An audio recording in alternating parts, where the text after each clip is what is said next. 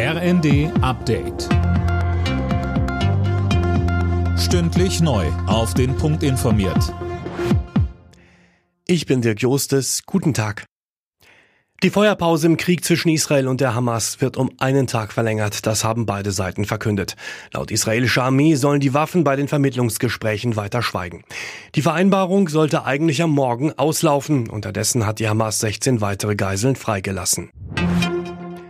In Dubai beginnt heute die Weltklimakonferenz COP28. Angesichts der vielen Krisen weltweit wird befürchtet, dass der Gipfel keine großen Fortschritte bringt. Was passieren muss, damit der Gipfel ein Erfolg wird, dazu sagte der Kieler Klimaforscher Mujib Latif. Die Länder müssen sich ganz klar dazu bekennen, innerhalb der nächsten Jahrzehnte sich komplett von den fossilen Brennstoffen zu verabschieden, also weg von Kohle, weg von Öl und äh, weg von Erdgas. Und das müssen sie dann auch wirklich einhalten. Also nicht nur eine Ankündigung geben, sondern sich auch dazu wirklich verpflichten.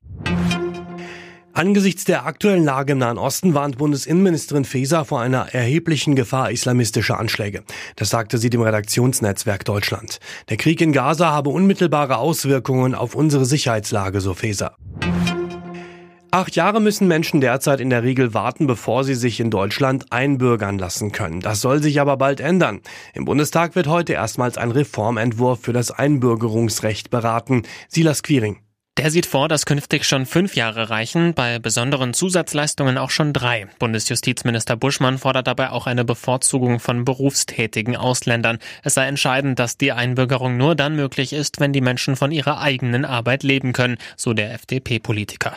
Kritik kommt etwa von der Menschenrechtsorganisation Pro Asyl. Viele Personengruppen würden so von der Einbürgerung ausgeschlossen werden. Alle Nachrichten auf rnd.de